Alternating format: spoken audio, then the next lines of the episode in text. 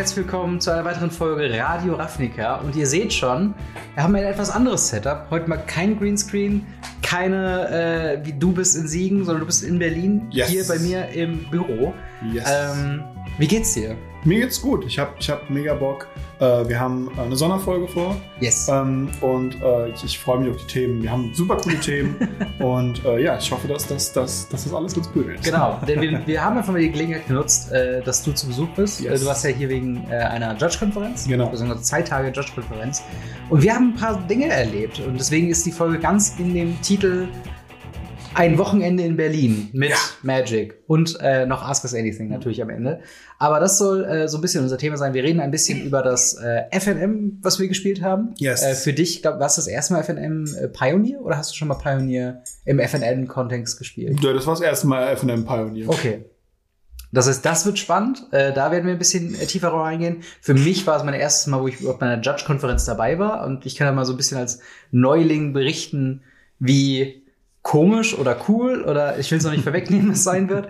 Und dann, wie gesagt, Ask Us Anything. Wir haben ein paar Fragen wirklich auf der, auf der äh, langen Warteliste und die wollen wir endlich in ausführlicherer Länge mal äh, rangehen. Aber zuerst ein obligatorischer Hinweis, was sehr viel komischer ist, wenn jemand Ja. neben einem sitzt Ja, ja. und nicht die Liste direkt zu gucken. Ähm, aber ihr könnt den, äh, den Podcast auf jeden Fall gerne bei YouTube abonnieren. Ihr könnt gerne bei Spotify abonnieren, bei Apple Podcasts, überall, wo man folgen kann. Äh, würden wir euch dazu raten und keine weitere Folge Radio Ravnica mehr verpassen. Yes. Dann äh, sind wir auf Twitter, auf Discord äh, und auf Instagram, vor allen Dingen Instagram. Äh, da sieht man auch ganz viele Fotos, wie wir unterwegs waren. Yes. Ich weiß nicht, ob du die als Highlight speichern möchtest. Natürlich, die sind nach Highlight immer dabei. Aber Nice. halt verteilt. Ich weiß nicht, ob ich dann ein eigenes Highlight als One Week in Ja. Berlin mache. Aber vielleicht, Aber- vielleicht könnt ihr mal nachgucken. Wenn ihr in Zukunft keine Posts mehr verpassen wollt, dann folgt uns auf jeden Fall gerne auf Instagram und Twitter. Und zu guter Letzt, wenn ihr uns finanziell unterstützen wollt, könnt ihr das sehr gerne tun bei patreon.com slash gamery. Äh, und da kriegt ihr jetzt Dankeschön den Podcast, äh, sobald er fertig ist für die Woche, zur Verfügung gestellt. Und genau, als Videocast in voller Länge.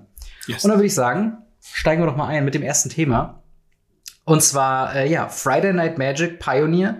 Äh, für mich mein regulärer Freitag. ja, so ein Standard für dich. Genau, wobei vielleicht, wahrscheinlich, vielleicht, wahrscheinlich setzen wir noch mal früher an. Ja. Also du bist ja ein verlängertes Wochenende da gewesen. Du bist Genau. Donnerstag, morgen? Nee, mittags. Mittags bin gekommen. ich angekommen, genau. Ich Genau. bin so gegen 16, 17 Uhr angekommen. Ähm, dann haben wir noch so ein bisschen gechillt, so ein bisschen was geplant, was wir aufnehmen Ja. wollen, was wir machen wollen. Was überraschend viel war dann auch. Ja, und auch noch mehr wird, glaube ich. ja, genau. Und ähm, genau, da haben wir ein bisschen was gemacht und äh, ja, ein bisschen mal entspannen, man darf sich auch mal begrüßen und so. Und dann haben wir festgestellt, so, hey, wir, wir könnten ja auch einfach FNM spielen. Ja, total. Und das ist halt das Ding. So, für, ich finde es halt immer wieder cool, wenn ich halt Leute dazu bringen kann, in meinen Local Game Store zu kommen. Der ist sehr, sehr speziell, sehr äh, räumlich eingeschränkt, weil nicht viele Tische bzw. die Gänge sehr eng sind und so weiter.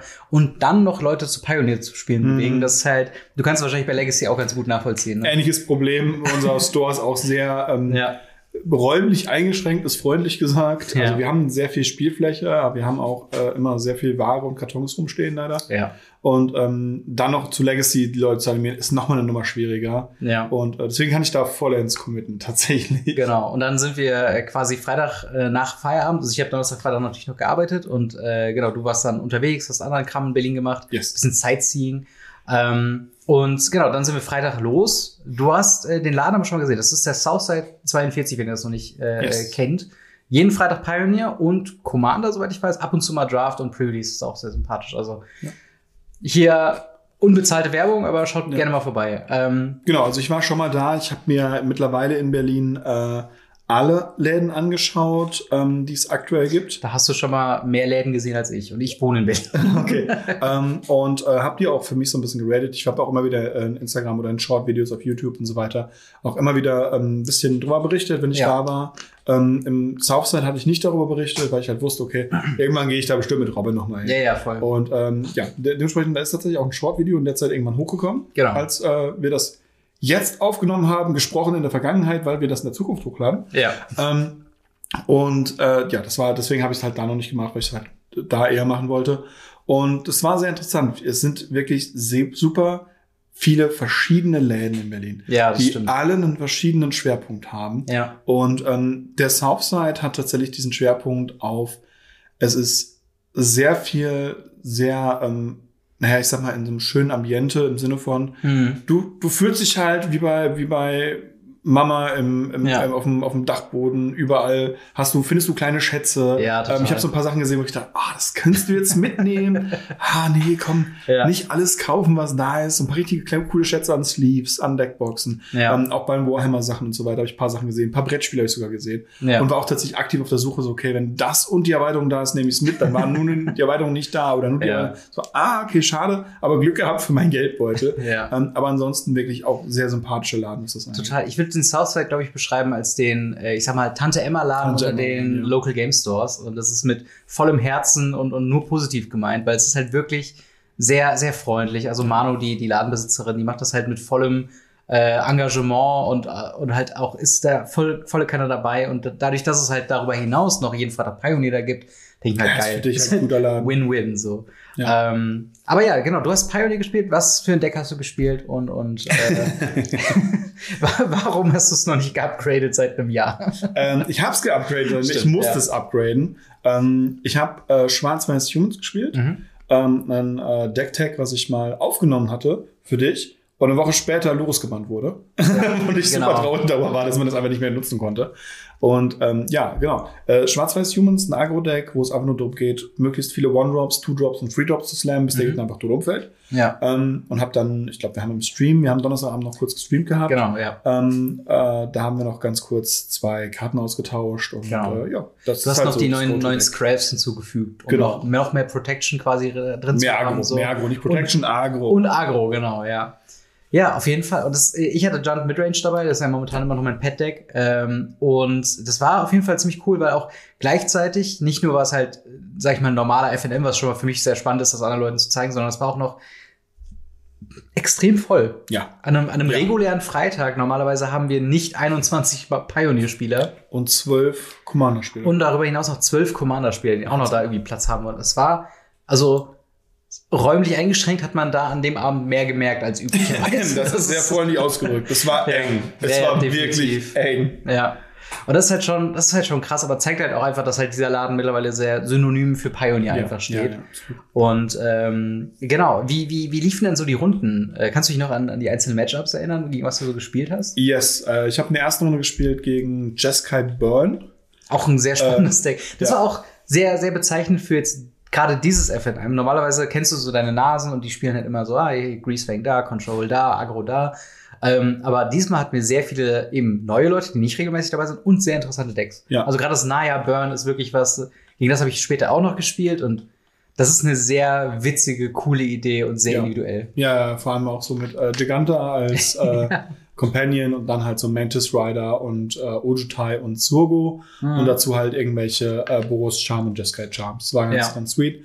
Ähm, in der ersten Runde habe ich halt Talia into Beatdown gemacht. Er hat nur weiße Länder gesehen. und in der zweiten Runde war halt so, ja, äh, kann ich halten, du spielst ja Mono Weiß. Und ich so, Mhm. auf der Hand so um, Sumpf VCs und Ja. er so, was spielst Moment du denn mal. da für ein Deck? Das Hast du Deck gewechselt? Ja, ja. Ähm, Es war sehr, sehr witzig, weil er halt, weil ich habe am Anfang gesagt, habe, ich habe keine Ahnung, was du spielst. Nee, ich dachte ich mir so, okay, du hast auch keine Ahnung, was ich spiele. Und ja. Ja. also das war, das war sehr spannend. Ähm, zweites Match war gegen äh, ein Community-Mitglied tatsächlich. Stimmt, voll bitter. Äh, voll bitter. Ja. Ähm, mit äh, BR Sacrifice.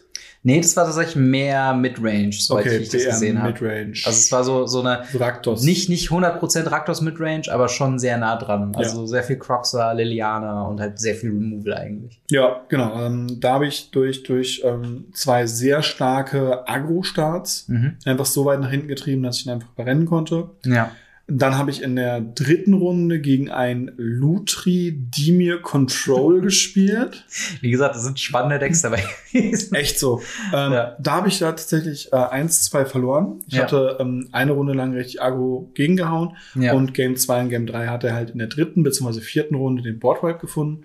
Und damit immer eine Runde zu früh, bevor ich ihn umgebracht hätte. Ja. Würdest du sagen, das es ist frustrierender, wenn die, wenn die richtige Karte zu richtigen Zeitpunkt kommen in einem Lutri-Deck oder in einem Yorion-Deck? Äh, spannenderweise eher in einem Yorion-Deck. Ja. Weil Lutri hat ganz oft dieselbe Karte mehrfach in verschiedenen Ausführungen. Mhm. Lutri ist gar nicht mehr so schwer zu spielen, wie man denkt, weil ja, man spielt verschiedene Karten, Ja. aber dann spielt man halt einen Opt und einen Consider. Dann haben wir Ja. schon mal zwei davon.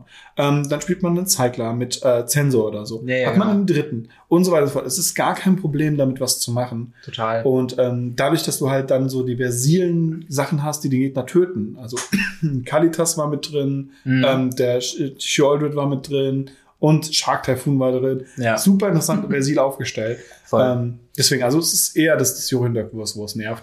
Ja. Ähm, Das hier war sehr, sehr cool.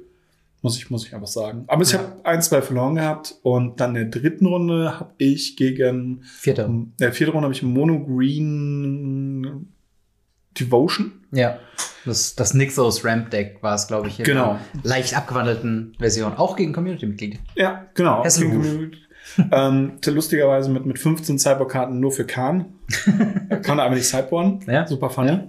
Ähm, wo er mich, also ich habe in der ersten Runde hab ich ihn einfach verrannt. Zweite Runde hatte er dann auf jeden Fall eine Menge, Menge Mana und hat einfach äh, mich Infinite äh, getötet mit tausend Dingen. Ja. Und ähm, in der dritten Runde habe ich Kahn Loops Ja. und dann Chainwhale. Ja, genau. Das kannst du unendlich Das- oft aktivieren. Ich glaube, er hat zum, also er hat mir im Nachhinein das auch nochmal erklärt, so, äh, meinte dann auch so, dass, dass er gleichzeitig auch noch Infinite Life hätte, so. Und das sind halt so Szenarien, wo du denkst, okay, alles klar. Du Mhm. ja, hast alles. einfach, egal. Wobei ich hatte ja Infect mit dabei durch. Stimmt. Infect ist, das- also Toxic ist schon sehr, Ja. sehr relevant in so Ja. einem Matchup. Und in der dritten Runde habe ich ihn, äh, eine Runde gekriegt, bevor er mich, glaube ich, getötet hätte. Ja. Und das war auch einfach so ein, ich habe keinen Bock mehr auf Mathe, ich leg's einfach rein. Also ich Ja. habe generell an dem Tag nicht gut gespielt, muss ich sagen, für, Mhm. für meine Verhältnisse. Ich habe wirklich unter aller Sau Trigger vergessen und Sachen gemacht und ähm, ja, nee, also es ging gar nicht. Es war wirklich schlimm und Mhm. wirklich schlecht. Ähm, aber es hat zumindest gereicht, dass ich, das Deck hat viel getragen. Also Ja. schwarz, weiß, ich agro Humans.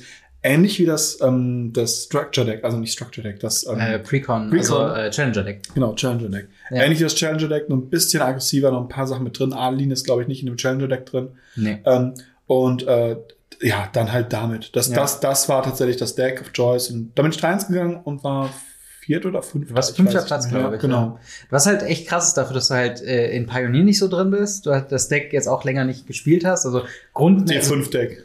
Ja, genau, so, so, so, du hast halt, natürlich kennst du Talia und weißt, wie, ein- wie ein Agro-Deck funktioniert, das sagt schon viel aus. Aber es sagt halt auch viel über die Meta aus. Was, das habe ich, glaube ich, am meisten gelernt durch dich, dass du dabei warst, dass du halt einfach wirklich, weil ich habe ja früher sehr viel Humans gespielt, dann irgendwann gewechselt zu Rakdos Midrange, mittlerweile so ein bisschen janky Junt Midrange, einfach nur weil es mir mehr Spaß macht.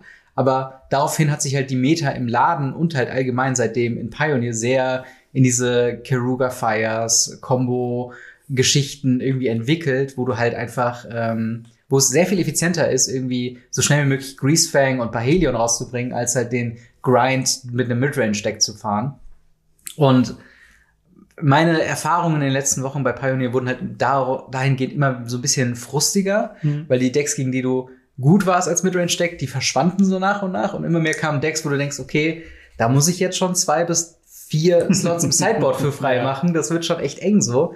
Und ähm, vor allem, weil du halt so diverse Sachen auch dabei hast. Und dann habe ich halt gemerkt, okay, du spielst einfach Humans. Ein Deck, was ich bis vor kurzem noch gedacht habe, okay, ist anspruchsvoll zu spielen, Mhm. ähm, weil du halt immer so ein Uphill-Battle hast, aber wahrscheinlich ist einfach Aggro so schnell wie möglich, so viel Schaden wie möglich rauszuhauen. Wichtig ist halt gut, dabei ne? tatsächlich, dass das BW Humans ja wirklich ein Agro-Deck ist. Ja. Five-Color Humans oder auch Mono-White Humans ist ja, Ja. eher ein Midrange-Deck. Genau, je eher nachdem, wie du es halt baust. So, Genau, ne? ist eher ja. als Midrange-Deck anzusiedeln, gerade mit sowas wie Brutal Qatar und so weiter, die ja wirklich eher im, im Midrange anzusiedeln sind. Ähm, oder auch hier ähm, der, der ähm, Elite Spellbinder oder, oder, oder. ja, auch halt Invasion of Gopenkan. Auch. Genau, die Invasion. Ähm, auch lustige Karte. Fun Fact, im letzten Spiel hat neben mir einer Mono White Humans auch gespielt. Nice. Ähm, ich glaube, er hat auf die bekommen. Ja. Aber ähm, es war wirklich, wirklich äh, interessant zu sehen, wie er vollkommen anders agiert hat. Viel Midrange gehabt, drei, vier, fünf Mana hat er mal angefangen mit zwei Spells zu spielen. Mhm. Und hier war einfach so, Ja, und das reicht dann vielleicht. Ja. Und ähm, deswegen, ich, das Schwarz-Weiß-Human Agro hat schon wirklich Spaß voll. Und halt dadurch, dass du halt den, du hast den Agro-Plan von, von Weiß drin und von den Humans, aber durch Schwarz auch die Sideboard-Karten. Also Ja. ein Thoughtseize reinzubringen in einem Matchup, wo du nicht damit gerechnet wird. Ja. Oder eine Karte, die ich auch immer wieder sehr hoch anrechne, ist halt einfach Dire Tactics Ja. in, äh, äh, in, in White, äh, Black Exile Humans. für gratis. Genau, und das ist äh, zwei Mana, also das ist halt insane. So, es gibt so viele andere Removal Spells, die halt immer eine Upside haben, so oder eine Downside haben, wie Ja. Fatal, äh, ne, wie heißt das? Fateful Absence. Fateful Absence. Äh, Declaration Stone spielst du ja auch darüber hinaus noch. Das heißt, du hast halt wirklich sehr viel Removal für ein Deck, was einfach all in geht. Und das Ja. ist sehr, sehr effizient, habe ich gemerkt. Also ähm, wahrscheinlich auch ein bisschen Matchup abhängig. Wahrscheinlich, wenn es Ja. jetzt ein bisschen hätte auch wahrscheinlich anders gehen können, je nachdem wie die Matchups sind. So. ja, Aber natürlich. Was vielleicht noch spannend gewesen wäre, wäre herauszufinden, wie äh, wir gegeneinander gespielt hätten. Ja. Das habe ich so ein bisschen kurz überlegt, wie lustig wäre das, wenn wir vor dem ersten Pairing, weil wir saßen natürlich zusammen, so, Mhm. haben ein bisschen gequatscht. Wie lustig wäre es, wenn wir einfach sitzen bleiben können, okay, du kommst nach Berlin und die eine Person, gegen die du sofort gepairt wird, wäre ich. Ja, ja, ja. ja. Das wäre schon, wär schon echt witzig gewesen. Ähm, nur ganz kurz von meiner Seite aus noch. Ich habe ja John Midrange gespielt und äh, mein, mein Hass-Matchup, ich würde fast sagen, unabhängig von welchem Deck ich spiele, ist halt Control. und ich habe nicht nur gegen einen sehr guten Control-Spieler gespielt, sondern darüber hinaus auch noch, ähm, ja, ist Control momentan einfach sehr gut. Und halt Jump Midrange, das kann gewinnen. Ich bin, habe im Endeffekt 1-2 äh, verloren in dem Match, was halt einfach den Grund hat, oder? Habe ich 0-2? Ich weiß gerade gar nicht mehr. Auf jeden Fall war ein Match deutlich knapper, einfach nur, weil dann halt der Discard zum richtigen Zeitpunkt im richtigen Ort war. Mhm. Und dann hast du halt dieses, was du auch früher von Jump Midrange deckst, wenn, wenn du halt äh, Thoughtseize in Bloodtithe Harvester ist deutlich besser als zwei Mana, irgendwie ein Stomp und dann halt eine Fable of the Mirror Breaker, dann bist du halt viel, viel, viel zu langsam einfach, ne? Und ähm, genau, gegen das hatte ich gespielt. Ich hatte äh, in der zweiten Runde ein Freilos, das war ganz cool, da konnte ich dir zugucken Ja. gegen äh, Vollbitter. In der dritten Runde hatte ich auch das Naya Burn Deck äh, gehabt, was auch da wieder äh, eine, eine, ein, ein Knick an, an Pioneer ist halt wirklich, dass die Land Landbase Ja. nicht perfekt ist. Und das hast du halt, wenn du Modern verwöhnt bist und Leg Legacy Wenn du verwöhnt bist. zweifarbig spielst, ist die okay. Wenn du zweifarbig spielst, ja, aber wie viele Five-Color äh, Value Piles gibt's halt in anderen Formaten so durch Fetchlands einfach.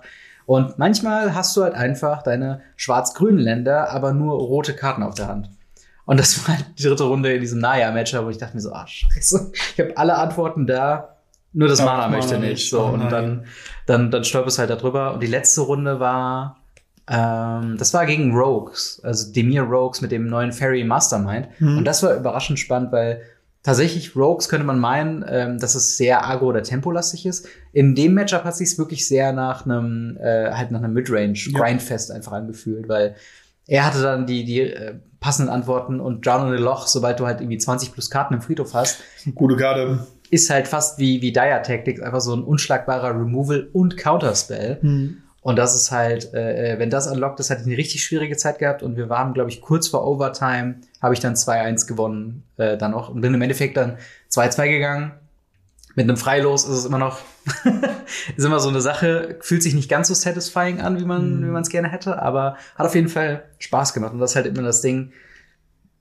Gerade bei FNM ist es ja fast so irrelevant, ob du jetzt in Wirklichkeit gewinnst oder verlierst so, sondern primär lernst du ja immer Spaß. irgendwas dabei und Ja. hast einfach Spaß. Und gerade bei Junt denke ich mir halt auch, eigentlich habe ich nach, nach jedem FNM meine Liste leicht, also am Anfang mehr angepasst, aber irgendwann war es da so noch leichte äh, Sachen, wie dann die, den Freitag davor habe ich sehr viel gegen äh, Green White Angels und halt Atraxa Neoform gespielt.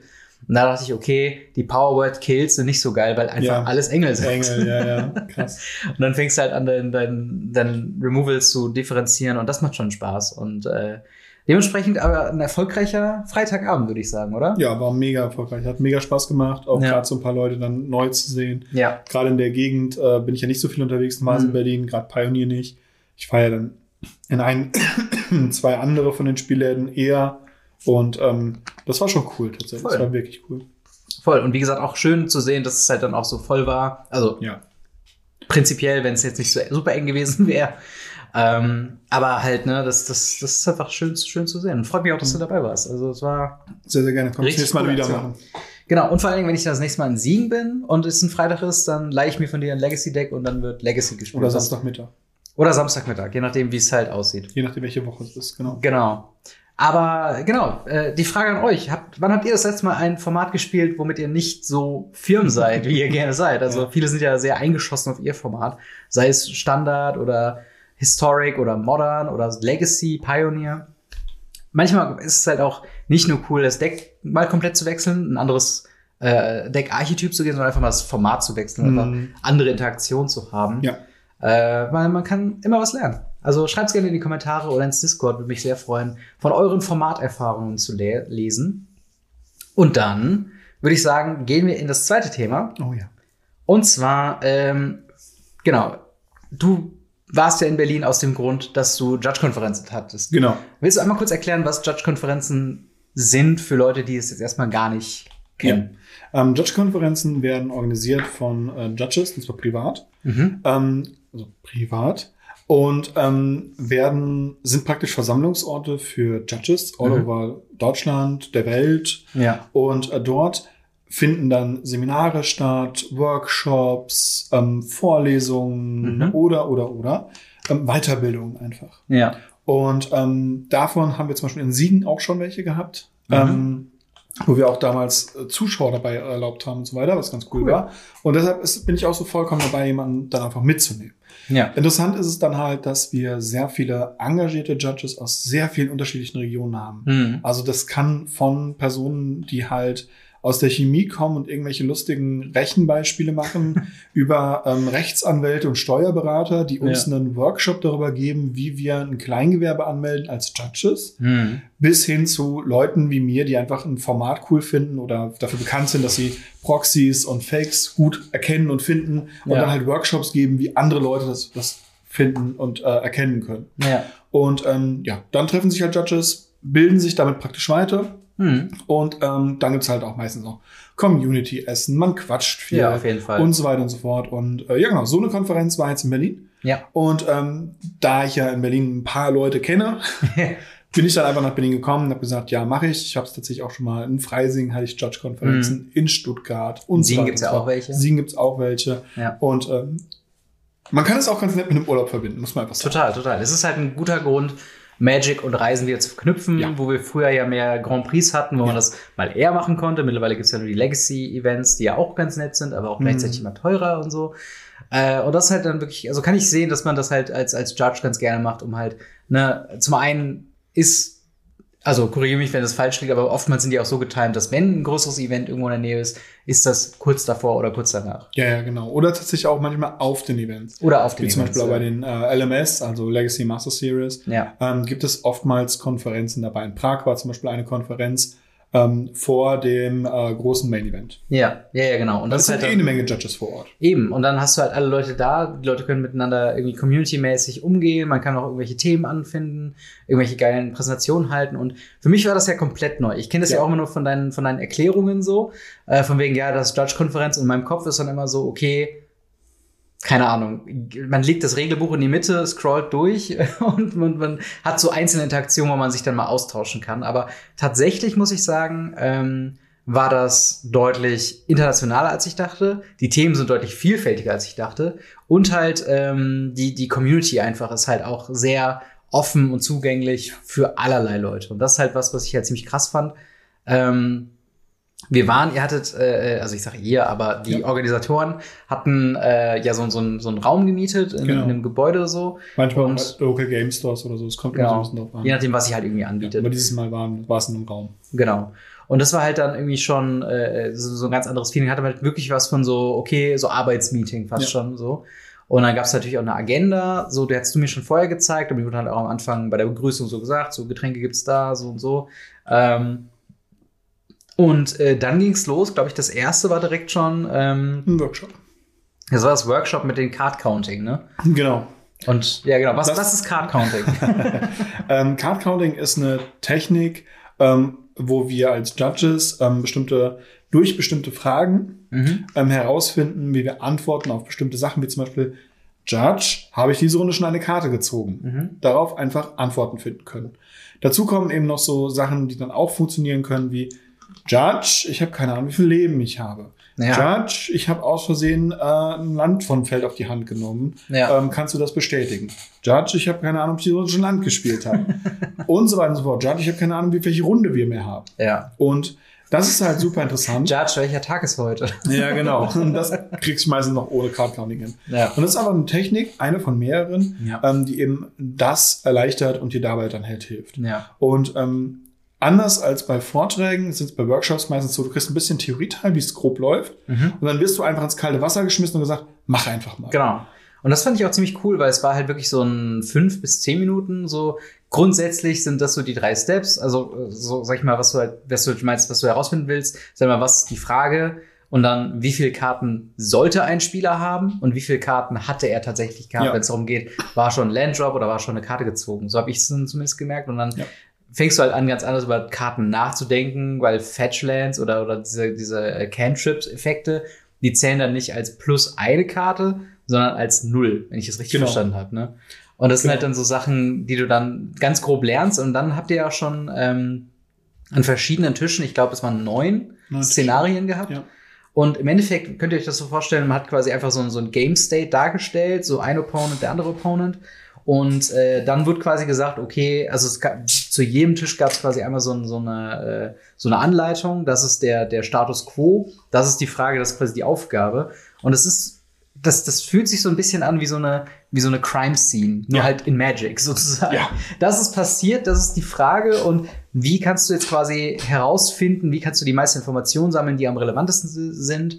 Und was ist dann quasi deine Antwort? Und ähm, das fand ich tatsächlich sehr spannend, auch im ersten Moment sehr überfordernd, aber halt auch sehr cool, wie man dann auch ähm, ja so so so Kleinigkeiten irgendwie dann herausfinden kann, wie also was ich gelernt habe, was ich hauptsächlich mitbekommen habe, ist halt, du kannst eigentlich nahezu alles herausfinden, wenn du es quasi rückläufig durchspielst. Und Ja. dann sagst, okay, was war der erste Turn? Und du du könntest theoretisch zwei Magic-Spielende haben, die zwischenzeitlich komplett braindead gegangen sind, Ja. alles vergessen haben, nicht mehr wissen, wo sie sind oder was sie überhaupt machen. Und du könntest trotzdem herausfinden, wie hoch ungefähr, die, also wie hoch die Lebenspunkte sein müssten, wie viele Karten gezogen wurden und, und was passiert ist. Ich glaube, Ja. ein Szenario war original, äh, was war das? Tron gegen Jeskai Control in einem Modern-Format. Und dem Tron-Spieler sind äh, die, die Karten in seiner Hand oder die Karten, Die er Länder sind auf die Hand gekommen. Genau, also sie sind quasi hingefallen, er hat die Karten aufgehoben und dann wusste er nicht mehr, welche Karten jetzt auf dem Feld waren. Und das war halt, das war, das hat sich, glaube ich, am meisten wie so eine Crime-Scene irgendwie Ja. angefühlt, weil, okay, dann, dann hast du den Boardstate und dann siehst du, oh, da ist ein Ulamok im Friedhof. Das heißt, er muss, und dann kannst du halt Fragen stellen, derjenige, der das gerade leitet, okay, ähm, wurde in der letzten Runde ein Ulamok gespielt? Und dann ist entweder die Frage ja, nein oder weiß nicht. Und bei weiß nicht ist die schlimmste Antwort, Ja, weil da musst du Mutmaßungen machen. Aber wenn du das halt weißt und dann ne, sagst, okay, das Feedback, der wurde gecastet, dann heißt, okay, letzte Runde muss zwölf Mana gewesen sein. Weil es Tron Ja. ist, hast du dann eine Mine, äh, Powerplant, aber keinen Turm. Das heißt, der Turm ist auf der Hand jetzt, in dem, wo du hingekommen bist. Das heißt, der Turm müsste eigentlich auf dem Feld sein, damit du überhaupt möglicherweise auf die zwölf Mana kommst, das zu casten. Aber dann fängst Ja. du wieder an. Warum Ja. ist der Ulamok im Friedhof und nicht Ja. im Feld? Und dann guckst du beim Gegner im Friedhof, siehst einen Counterspell oder ein Removal-Spell oder irgendeine Art von Interaktion. Ja. Das kann sehr schnell sehr komplex werden. Ja. Ist tatsächlich aber äh, gar nicht so komplex, wenn da einmal ein bisschen mit drin ist. Ja. Ich mache das tatsächlich beim Spielen, mache ich das immer regelmäßig, dass ich anfange, beim Gegner einmal durchzuzählen. Das Card-Counting. Das an Card sich. Counting Ja, ja, an sich. genau. Und einfach zu schauen, so, okay, welche Runde haben wir, welche, wie viele Handkarten müsste Ja. er haben. Und dabei ist mir schon manchmal aufgefallen, wie Leute schon denken, was ich sagen kann, hey, du hast noch keine Karte gezogen. Ja. Und ähm, das ist halt super, super interessant, wenn du das einmal so drin hast und einmal wirklich anfängst, Total. ähm, hast du damit auch einfach einen Vorteil. Voll, voll. Und du kannst halt auch einfach schneller evaluieren, was passiert, was passiert ist, so. Und Ja. ich glaube, so häufig, also in der, in dem Local Game Store, wo ich halt bin, ab und zu werde ich aus irgendeinem Grund auch immer schon mal nach Regelfragen gefragt. und dann ist es halt schon mal ganz schwierig einzuschätzen, was überhaupt passiert ist. Und dieses Cast Counting ist, glaube ich, ein sehr gutes Thema, um einfach schnell einen Überblick zu bekommen, was ist passiert, in welchem Status befinden wir uns gerade Mhm. und, und was ist überhaupt die Frage, was Ja. lustig ist, weil du fängst mit der Fragestellung an und denkst du, okay, dann untersuche ich das, untersuche ich das, untersuche ich das und dann bist du irgendwie zehn Minuten dran, das mit zu untersuchen mit, also wir waren immer in Teams unterwegs von vier Ja. Leuten und irgendwann bist du an dem Punkt, ah, okay, jetzt wissen wir, was passiert ist. Was war nochmal die Frage? Ja, ja. in welche Richtung sind wir quasi nochmal gegangen? Und das war, das war mega spannend. Aber das war auch nur ein Workshop. so, das ist das Krasse. ja. Das war der, der erste Workshop. Der zweite Workshop war äh, Turnier ähm, äh. Also kein Workshop, sondern das war eine Vorlesung. Nee, Vortrag. Vortrag. Ähm, wo einfach quasi durchgegangen ist, wie funktioniert Companion, äh, die Companion-App, Eventlink, also das, das Programm, was die, das die äh, Local Game Stores verwenden oder Turnierorganizer. Das Programm hinter der Companion App sozusagen. Genau. Und, und inwiefern kommt da sowas wie MTG Melee noch dazu, was vielleicht manche Mhm. Leute kennen von Arena. Arena-Turnieren oder halt eben von größeren Sachen, wie jetzt in, in Sofia, wo ich war, von, von Legacy Mhm. oder in Frankfurt. Wurde auch Melee verwendet in Frankfurt? In Frankfurt war Companion App. das war rein nur Event-Link und, und Companion, ne? Ja. Genau. Und im Endeffekt hatten wir dann einen sehr erfahrenen Scorekeeper. Ja. Das ist die Bezeichnung, ne? Ja, Scorekeeper. Ähm, was ich auch sehr cool fand, interaktionsmäßig, weil er sagt dann auch, oder hat er am Anfang der, der Sitzung quasi gesagt so, hey, ich kann über das Thema, was ich mir vorgenommen habe, bis zu drei oder vier Stunden reden. Lass uns das selektieren. Ich habe online so, so ein Google-Form vorbereitet. Sagt mir einfach, was ihr hören wollt und, und worauf ich den Fokus legen soll. Das hat auch ziemlich gut funktioniert, muss ich Mhm. sagen. Also äh, sehr, sehr, sehr, sehr spannend auch. Ähm, das halt auch zu hören. Und das war halt nochmal ein ganz großes Ding, weil unter den Judges ja auch nochmal andere Rollen quasi nochmal gibt. Ja. Äh, ne, die, die, die Floor Judges, die Deckchecker und dann halt die Scorekeeper. Und er war halt ein Scorekeeper und hat einfach von seinem Alltag erzählt, Ja. wie auch zum Beispiel Floor Judges am besten ihn approachen sollen, Ja. wenn es Fragen gibt. Ja. Was halt auch irgendwie, also das, das ist jetzt schon sehr behind the scenes, also äh, was mich halt sofort abholt, weil ich liebe halt so behind the scenes Kram Mhm. eigentlich und ich als ja noch nicht Judge bin dann häufig als so eine Spielersicht angegangen und für mich ist quasi Judge, Scorekeeper, Deckchecker sind alles Judges. Ja, das sind einfach alles Judges, die machen alle denselben Die wissen alles. So. Ja, und dann, dann hast du aber auch den Punkt, okay, wann ist ein guter Zeitpunkt, mal eine random Frage zu stellen, ohne jemanden zu stören. Und Ja. das einfach zu lernen, fand ich auch sehr, sehr spannend. Also, Ja. ich weiß nicht, wie, wie erfahren würdest du sagen, sind so die, die Leute, oder, oder wie, wie hoch wäre der Erfahrungsgrad bei dem, bei der Judge-Konferenz so ungefähr gewesen, die jetzt da waren? Weil da waren schon ein paar Leute dabei, die meine ich schon bei größeren Events auch gesehen zu haben, die dann teilweise Ansagen sagen, äh, Ansagen machen. Ähm, sind die dann alle, sag ich mal, Head Judge Level 2 oder, oder wie, wie kann man die so einordnen? Wie erfahren sind die Leute da Durchschnitt? Ähm, das kommt drauf an, wo du bist und was für was, was der Fokus deiner Konferenz ist. Wir hatten Ja. zum Beispiel in Siegen schon eine Konferenz, die sich ausschließlich für L1er, also die an, die, Genau. die ähm, Judges nur eingeteilt. Stimmt, das L1 sagt mir, ja. sind für Local-Geschichten da, also zum Beispiel FNMs Ja. und sowas. Ähm, das sind auch die, die meiner Meinung nach die, die am härtesten arbeiten, Hm. weil die sind auch gleichzeitig so für Community-Fragen. Die kriegen dann Nachrichten und, und Ja. in der Gruppe so, ey Robin, ich habe gerade die, die Frage, kannst du die beantworten? Ja, kann ich machen. Hier. Ja, ist ja, halt- genau. ist halt eher so das Community-Arbeit. Der Level 2er ist eher so der überregionale Judge, der halt ein bisschen erfahrener ist, ein bisschen kompetitiver auch spielt Hm. und auch ein kompetitives Regelwerk beherrschen muss. Ja, Das muss der Level 1er nicht. genau. Ähm, der Level 3er ist dann äh, ein absoluter Professional Judge, ähm, wo es dann darum geht, äh, möglichst viel Grand Prix auch zu Head Judgen und so weiter und so fort. Das kann aber auch ein Level 2er machen, Hm. ähm, genau wie ein Level 1er auch Floor Judge auf einem Grand Prix sein kann. Das, ist, Ja. das schließt sich nicht aus, zeigt aber Mindestanforderungen, die an Ja. die Judges gestellt werden. Ja, genau. Es kann sein, dass ein Level 1 Judge viel regelsicherer ist oder ein viel besserer Deckchecker und ein viel besserer Scorekeeper als ein Level 2 oder sogar ein Level 3er. Ja, Ähm, aber er trotzdem Level 1 ist, weil er sich einfach wohlfühlt in der Level 1 Rolle. ja, Und ähm, das ist auch vollkommen okay. Und das ist Ja, halt wichtig, klar. mir wieder zu sagen. Und ähm, ich würde sagen, also die vier Präsenter, die wir hatten, mhm. ähm, die, die Head-Präsenter, wenn ich jetzt mich rausnehme, die anderen drei sind um ein fünf- bis sechsfaches erfahrener wie ich jeweils gewesen. krass. Und du machst das Ganze ja auch schon seit sieben Jahren als Judge. Ne? Ja, mehr oder weniger. Ja. Ja, Also ist nicht als sieben Jahre als offizieller Judge. Ich war mal Rules Advisor und bin halt immer wieder der Go-To-Rules-Guru gewesen. Ja, Offizieller Judge bin ich ja erst seit drei oder vier Jahren. ja, Ähm, aber das sind halt Leute, die, die wirklich super erfahren sind.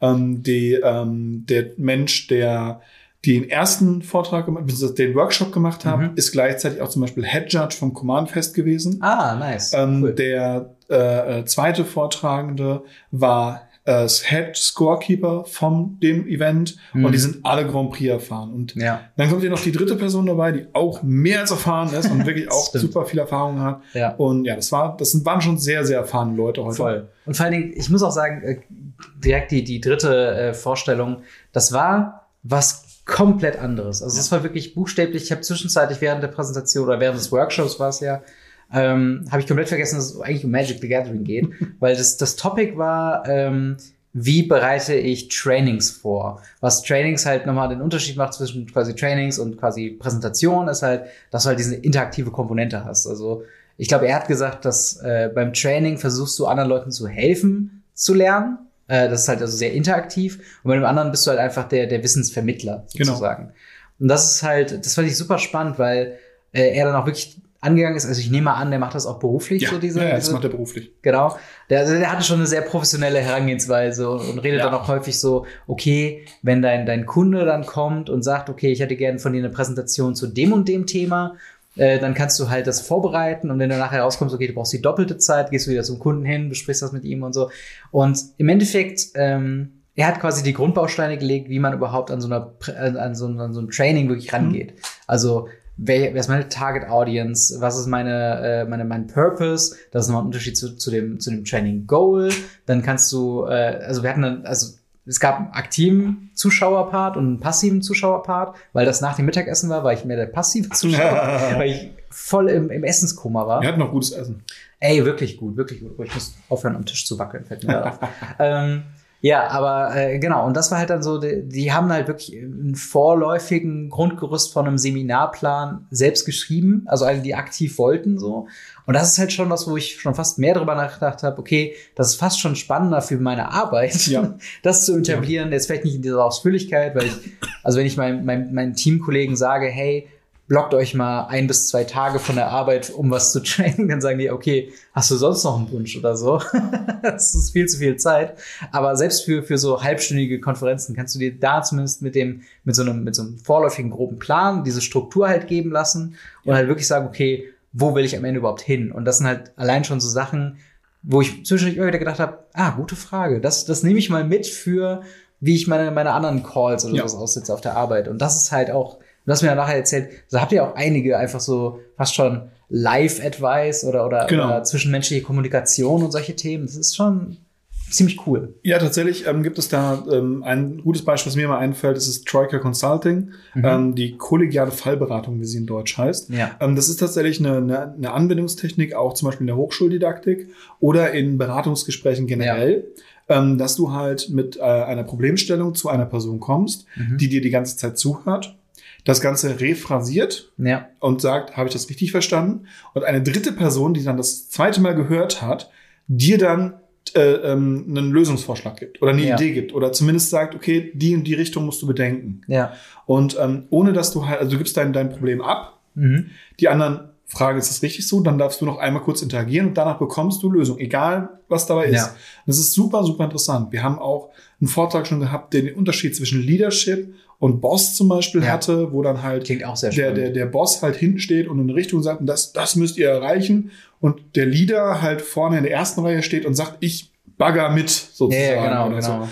Und Ich das einer wir, von euch so. Genau, und ja. das, das haben wir ganz, ganz viele Möglichkeiten, auch verschiedenste Sachen damit einfließen zu lassen. Ja. Ähm, so, es muss nicht immer Magic-relevant sein. Wir hatten Ja. auch schon über ähm, äh, körperliche, ähm, sag mal, gesundheitliche Sachen wie Rückenprobleme, Ja. Atemprobleme, wie redet man anständig. Wir hatten über, über Lügen und wie Menschen halt anfangen zu lügen und so weiter, Mhm. weil es alles irgendwo auch relevant ist für einen ja, Judge. absolut, absolut. Aber man kann so viel mehr aus diesen Judge-Sachen Ja. rausnehmen. Definitiv. Also ich habe, glaube ich, als wir, als wir vorhin noch auf dem Weg zurück waren, habe ich das so ein bisschen verglichen, weil einfach Magic the Gathering, wenn man es runterbricht, was zwei Menschen miteinander machen, ist es ja eigentlich auch nur sozial miteinander interagieren und einfach eigentlich mehr oder weniger ein Gespräch über Umwege der Papierkarten führen.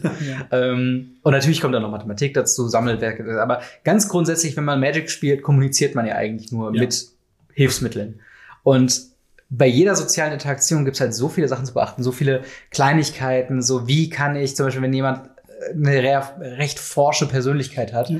wie kann man dem beibringen, dass Sachen negativ ankommen, ohne anklagen zu werden? Oder wenn Genau. jemand sehr empfindlich ist für, für Feedback und sich immer versucht zu verteidigen, wie kann man da jemandem das kommunizieren und sagen, hey, ich meine das nicht böse, aber das solltest du wissen, so kommst du rüber. So. Also das das finde ich hatten halt sehr, sehr spannend, auch, auch rein thematisch Ja. auf einer menschlichen Ebene. Das hatten wir zum Beispiel bei uns in Singen auf einer Deutschkonferenz, wo eben dann gewaltfreie Sprache Ja, sowas. ähm, halt. super relevant war. Ja. Ähm, oder eben äh, genderneutrale Sprache und Ja. so weiter und so fort. All das, was halt einfach dazugehört. Eben. Und das ist halt super wichtig, weil im Endeffekt seid ihr ja, auch wenn es mit Wizards of the Coast Anstellungen jetzt nichts mehr zu tun hat, so, auch selbst die, die, die direkten Drähte zur Judge Academy sind ja auch eher so lose und jeder, jede Community so ein bisschen äh, hat da so seine Freiheiten, das zu machen, wie man möchte, so. Aber irgendwo gibt's ja dann doch schon diese, diesen repräsentativen Status für Magic the Gathering. Mhm. Ja, absolut. So. Und, das für ist die halt, Communities, die Genau. dahinter stehen. Das Spiel und alles. Ähm, weil wie wir mit Magic verbandelt sind, das juckt den Spieler überhaupt nicht. Eben. Dementsprechend äh, ist das schon, schon sehr, sehr wichtig. Total. Und, ja, das war dann der dritte. Genau, das war der dritte. Und der letzte, das war dann Das war mein Vortrag. von dir. Genau, ich habe äh, Vortrag gehalten über äh, Leaving a Legacy, also Legacy, the Format of Choice. Ja, Ähm, dabei muss man jetzt sagen, wir haben jetzt äh, ausnahmsweise mal eine englische Konferenz besucht gehabt stimmt. in Berlin. Das muss man auch noch sagen. Weil es Deswegen eine- denglischen wir so ja, viel. Denglischen wie so viel, genau. Weil es eine European Double Champion, äh, Double Stay Konferenz war. Mhm. Ähm, oftmals sind aber die Konferenzen eher in Landessprache. Das Ja. heißt, bei uns in Siegen ist sie zum Beispiel in Deutsch.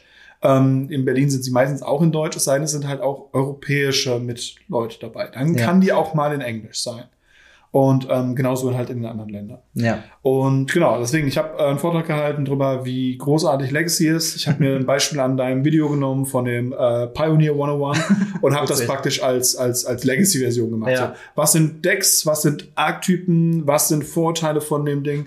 Und dann halt nochmal das Judgen ein bisschen mit reingenommen. Was muss Ja. man wissen? Welche Interaktionen gibt es, die So wichtig sind? Die so. Interaktion, häufig, also so ein bisschen fast schon häufig gestellte Fragen. Genau, häufig gestellte Fragen, ähm, dann halt, wie gesagt, so Vorurteile abbauen, ein bisschen. Ja. Ich hoffe, ich habe das zumindest ein bisschen geschafft. Ja, ich würde schon sagen. Ähm, genau, das war mein Vortrag.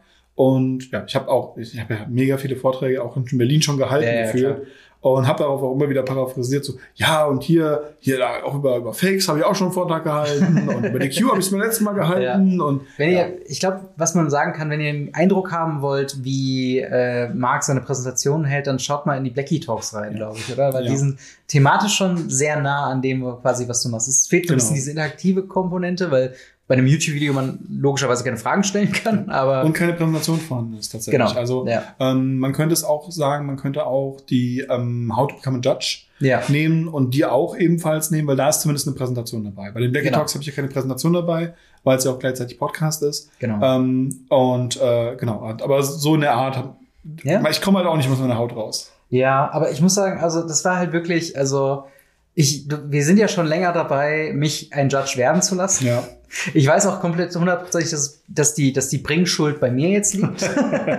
Einfach nur, weil ich habe, äh, glaube ich, das, das allererste Quiz sogar mal gemacht. Ja. Aber danach halt habe ich mir immer vorgenommen, ja, den Rest mache ich wann anders. Und dann macht Mhm. man es nie. ja. Und ähm, aber jetzt tatsächlich nach dieser Judge-Konferenz und, und auch mit ein paar Leuten gesprochen zu haben, ich habe mit Leuten aus aus äh, Wien gesprochen, ich habe mit mit mit äh, Leuten aus Polen, aus Tschechien, äh, Italiener, Spanier waren alle irgendwie vertreten. Das ist halt wirklich sehr international. Siegener. Siegener, auch, wo auch immer das ist. Aber ähm, das war auf jeden Fall eine sehr coole Geschichte, weil du auch wirklich so dieses, dieses ähm, Gefühl halt hast. Also da war keine einzige Person, die ich sogar sagen würde, dass die äh, unsympathisch wäre oder, oder prinzipiell unfreundlich oder so. Sondern es Ja. waren alle super offene Typen, alle in ihrer Art und Weise irgendwie individuell und halt, ich meine, allein das danach, äh, dass die, die Judge Tower Meisterschaft Ja. noch war, fand ich Mega auch sehr spannend. Format. Ja, ja, es ist, also, das ist halt auch, also, ich, ich war kurz am überlegen, ob ich es nicht nochmal irgendwie spielen sollte, einfach nur, wie weit komme ich mit jemandem, der kaum Ahnung hat von, von Regeln Tower, und sowas so. Ja, ja. Ähm, aber im Endeffekt dann doch nicht gemacht. Aber ich habe die ersten Runde haben wir noch zugeguckt, so ein Ja. bisschen. Und das ist halt wild, welche Interaktionen da sind. Ich glaube, einer hatte ähm, hier Demon Lord Belsenlock Oh ja. gemacht, wo du quasi, also vielleicht Judge Tower in zwei äh, Sätzen erklärt. Man hat quasi eine, eine zufällige Ansammlung an Karten. Grundprämisse ist, jeder hat unendlich viel ähm, Mana, Lebenspunkte und äh, äh, quasi, ja, das sind Ja, eigentlich Mana die großen Leben, Dinger. Genau. Und du musst halt jede Karte so früh wie möglich Ja. spielen und sie so früh wie möglich von unten nach oben aktivieren. Genau. Ganz grob gesagt. Ja. Was halt zu wirklich dummen Aktionen führt. Total, total. Und dann, ja, du musst halt mit, jedem, mit jeder Kreatur angreifen, wenn sie angreifen kann. Du musst mit jeder Kreatur blocken, wenn sie blocken kann. Und das sind halt so Sachen, ähm, und, und quasi, man gewinnt dann, wenn alle anderen Spieler einen Fehler gemacht haben und dann ausscheiden. Genau. Sobald Also du wenn einen du Fehler Fehler machst, machst, bist du raus. genau, bist du raus. Und das ist halt schon so witzig, das einfach zu sehen, weil ich glaube, es ist einer in der ersten Runde rausgeflogen, Mhm. weil er einfach vergessen hat zu ziehen. Ja.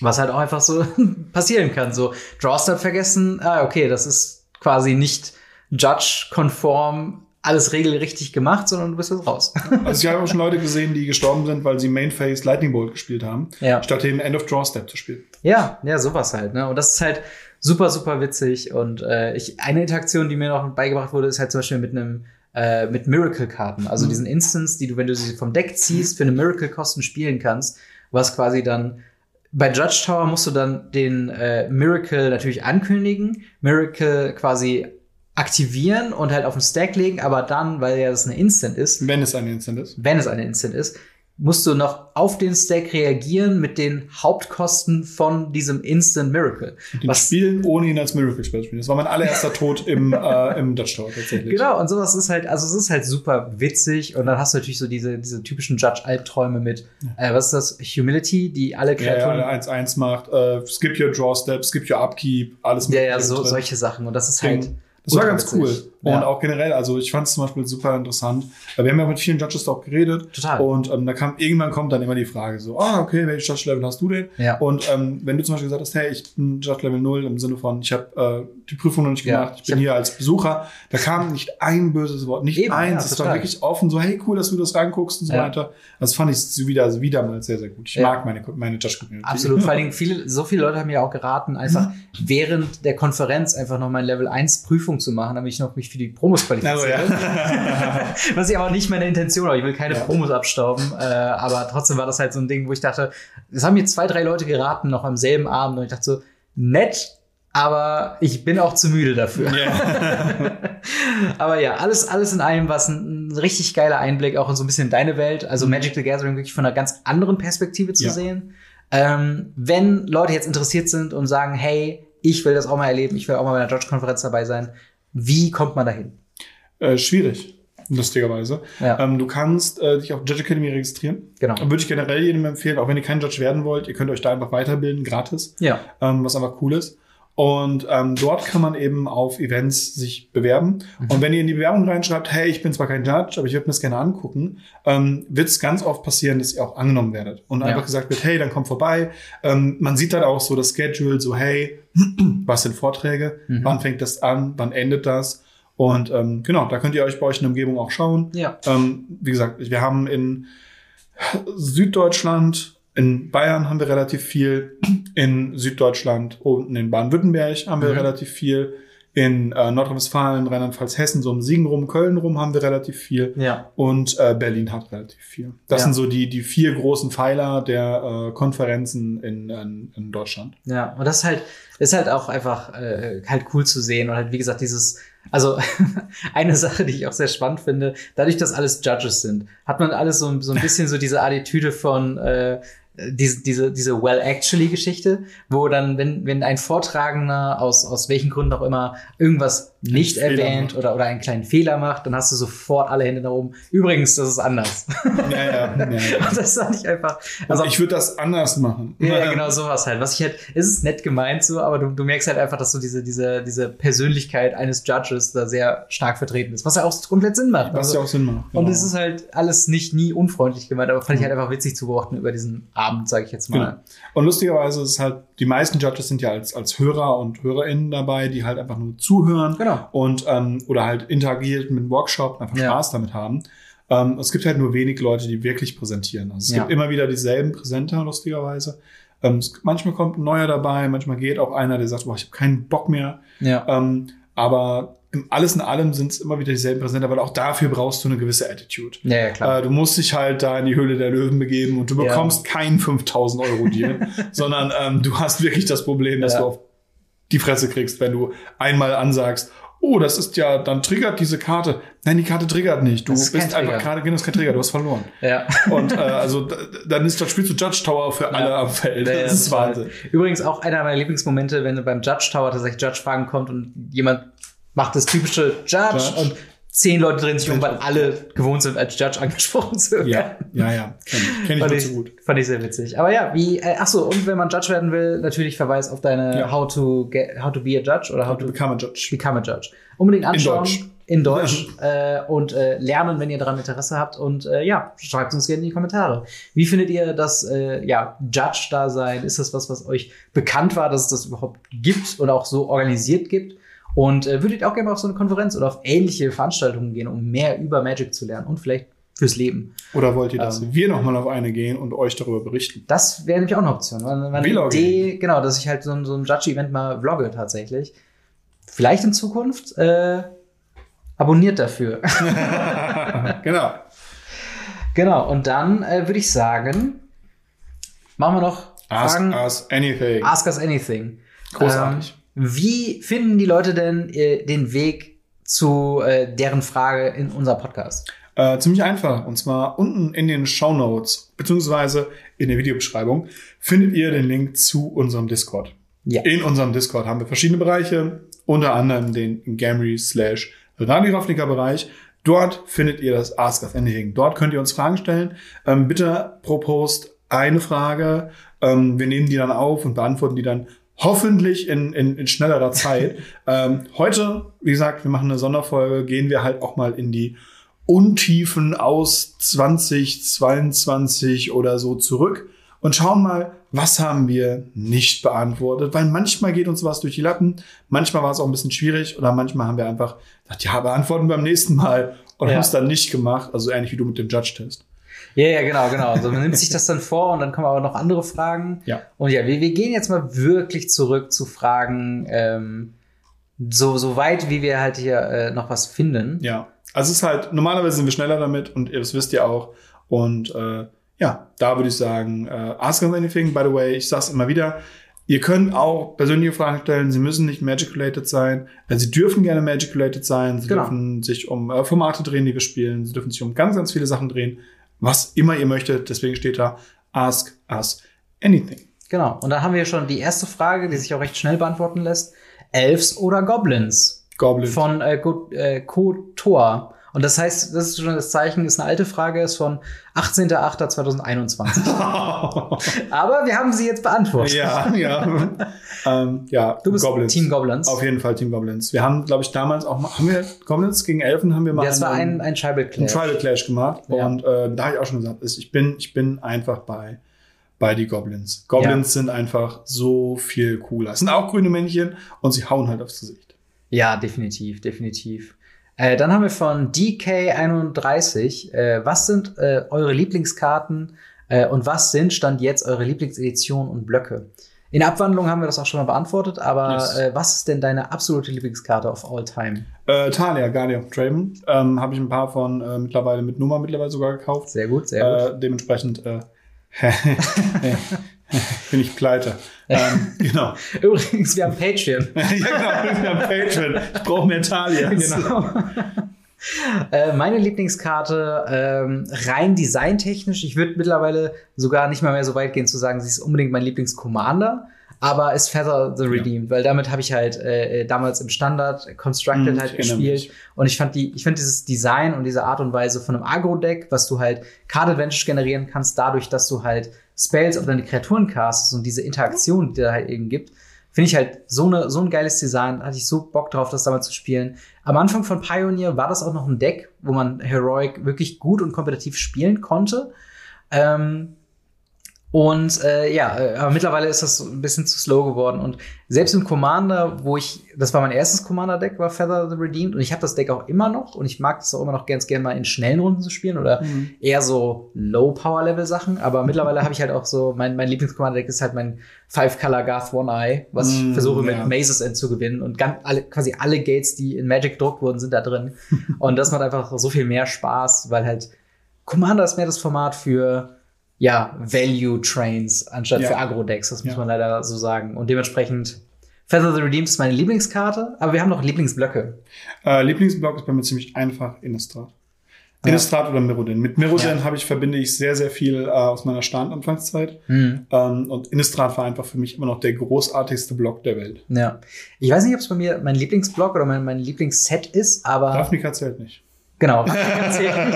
Aber tatsächlich, was ich, wo, wo ich immer mehr das Gefühl hätte, das müsste ich eigentlich nochmal draften oder irgendwie mit agieren, ist tatsächlich Kamigawa Neon Dynasty. Spannend. Das ist jetzt ja. auch schon wieder schon länger irgendwie, oh ja, du hast, äh, du hast das Merchandise dazu an. es ist einfach so ein geiles Set, es hat so gute Karten und, und halt, das, wie gesagt, ich habe das ja, äh, ich habe zwei Pre-Release gespielt, ich habe es einmal Mhm. gedraftet und die Synergien von den Commons und Uncommons untereinander ist so krass, das muss man wirklich sagen. ja. Ähm, aber was haben wir da als nächstes äh, für eine Frage? Äh, lass die von, von, von her von, von, von Quake oder von Quack. Von Quack, ja. Äh, könnte auch Quake sein. Stimmt. Ähm, fragen, angenommen, ihr könntet Urlaub auf einem Plane aus dem Multiverse äh, auf dem Reisen, um dort Urlaub zu machen. welche wäre dies? Auch hier Ravnica gilt nicht. ähm, Es ist Urlaub- aber nicht Innistrad. genau, also in Israel würde ich nicht Urlaub drin machen. Ja. Ehrlich nicht. Ja. Ähm, ich glaube tatsächlich, ich würde sowas wie Dominaria, aber das Original Dominaria nehmen, wo es halt nicht irgendwie Vor voller. Phyrexian ist. Ja, genau. das, das ist spannend. Ähm, lustigerweise noch zu, zu Innistrad, da gab es ja auch jetzt äh, in, in March of the Machines eine Karte, ich weiß leider nicht mehr, wie die heißt, irgendwas Calamity oder so, Hm. ähm, wo dann der Flavortext sagt, so, weil das ist halt irgendwie irgendwas, äh, ganz viel Schaden wird gemacht und im Artwork ist richtig Terror und der Flavortext sagt einfach nur Another Day in Innistrad, weil die mittlerweile so viele Plagen, so viele, die haben ja auch Eldrazi Besuch bekommen, Ja. jetzt kommt Phyrexianer, also die sind es einfach schon gewohnt. Ähm, wo würde ich mal gern Urlaub machen? Ähm, ich, also Dominaria ist sehr verlockend, weil du auf Dominaria natürlich sehr ähnliches Klima hast zu dem in, in Europa, würde ich mal sagen. Ähm, und du musst halt auch einen Plane wählen, wo du nicht sofort stirbst. Also Mhm. sowas wie Ikoria finde ich auch spannend Oh, ja, thematisch, stimmt. aber da würde ich halt keine 10 Sekunden überlegen, ähnlich wie. Ixalan. Weil wenn die ganze Plane nur diese eine Insel ist und alle machen gerade ein Race zu den, zu den Schätzen von Ixalan, weiß ich auch nicht. Vielleicht sowas wie Zendika?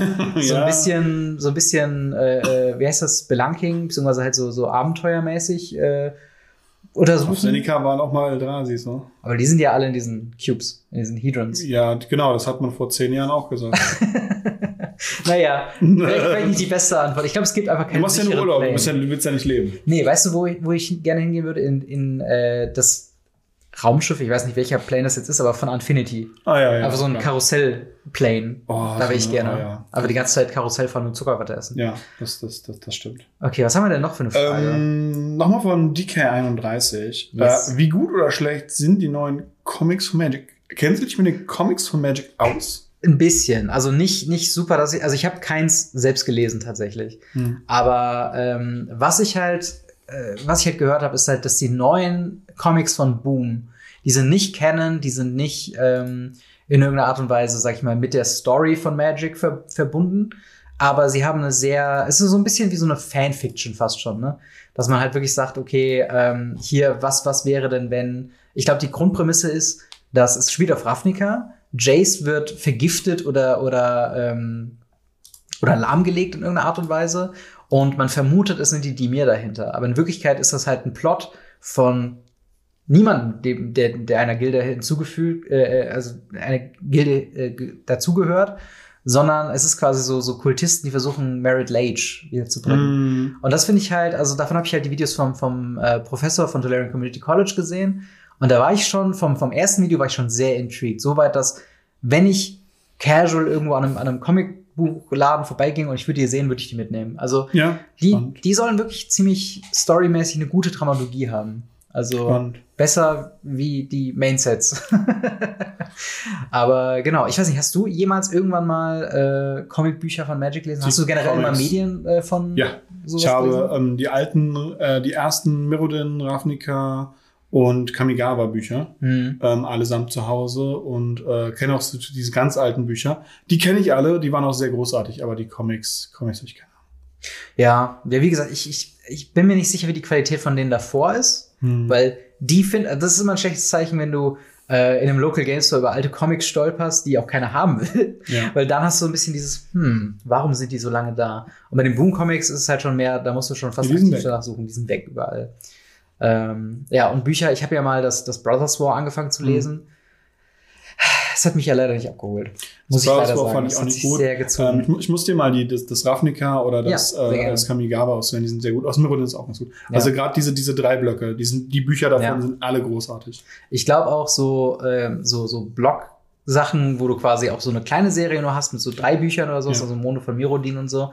Ich glaube, die bieten sich auch als Literatur besser an als Brothers War, wo es ja damals war ja Dominaria de facto die Welt von Magic. Genau. Und da hast du halt diese sehr essentiellen für diese Universum Charaktere. Und dann liest du aber, dass das eigentlich nur random Dudes sind, wo der eine ist halt ein bisschen sozialer, der andere ist dafür ein bisschen kalkulierter und das ist halt irgendwie dann sehr. die Planeswalker, die sie halt jetzt sind. Genau, und die sind halt dann auch nicht so spannend als Ja. Charaktere. Das stimmt. Und ja. Aber was haben wir da noch für eine Frage? Äh, Chris87 schreibt, was müsste mit Magic passieren, dass ihr das Spiel an den Nagel hängt? Oh, spannend. Spannende Frage. Falls überhaupt denkbar, schreibt er noch. Ja. Ähm, Wann hören wir mit Magic auf?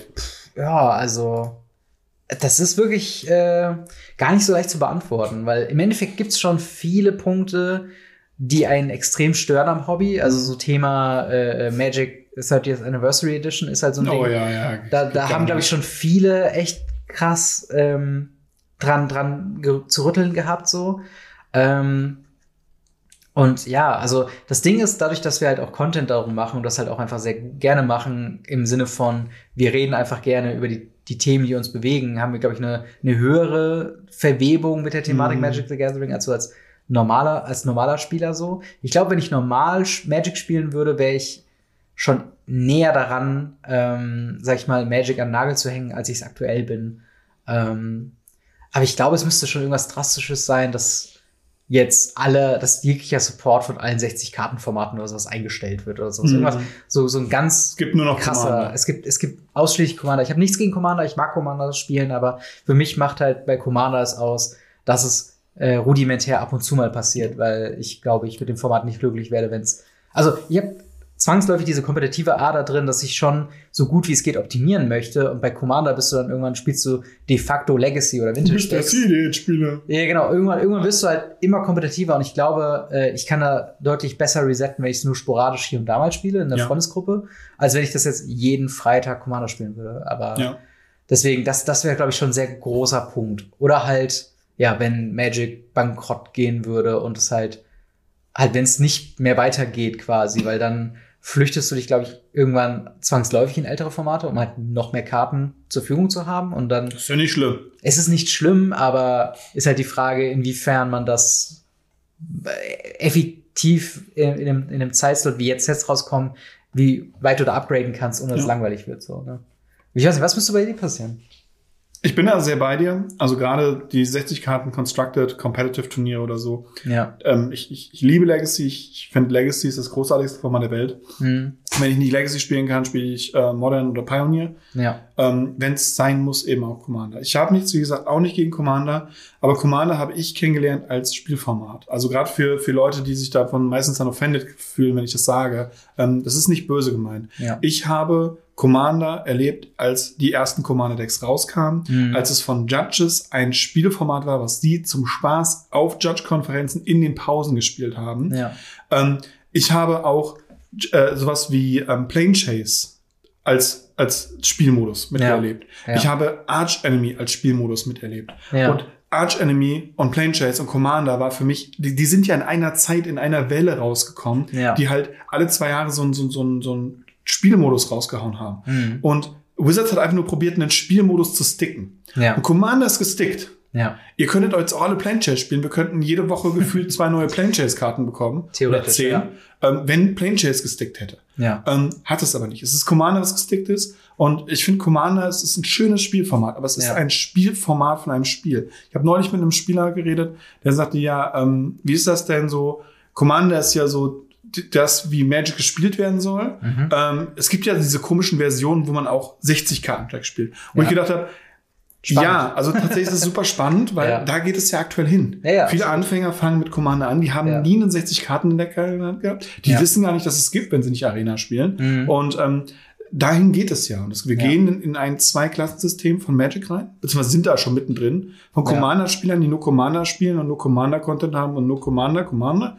Und eben die Leute, die halt genau das Gegenteil machen, die halt Commander ganz, ganz wenig nutzen. Mhm.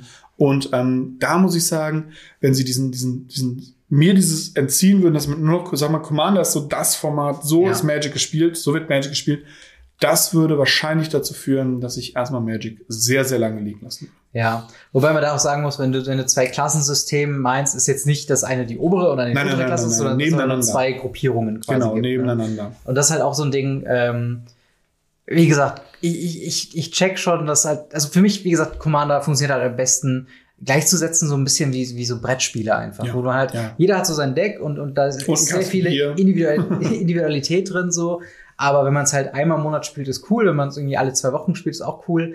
Ähm, aber so, was halt für mich Magic den Reiz ausmacht, ist halt, dass es halt so wirklich wöchentlich und halt beschäftigen mit dem Thema tun wir uns ja auch täglich einfach nur durch News, durch die, die Webseiten. Ich gucke eigentlich jeden Tag irgendwie auf Goldfish oder Playing Pioneer oder Playing MTG, ob es neue Decks, neue Brews gibt, irgendwelche Sachen.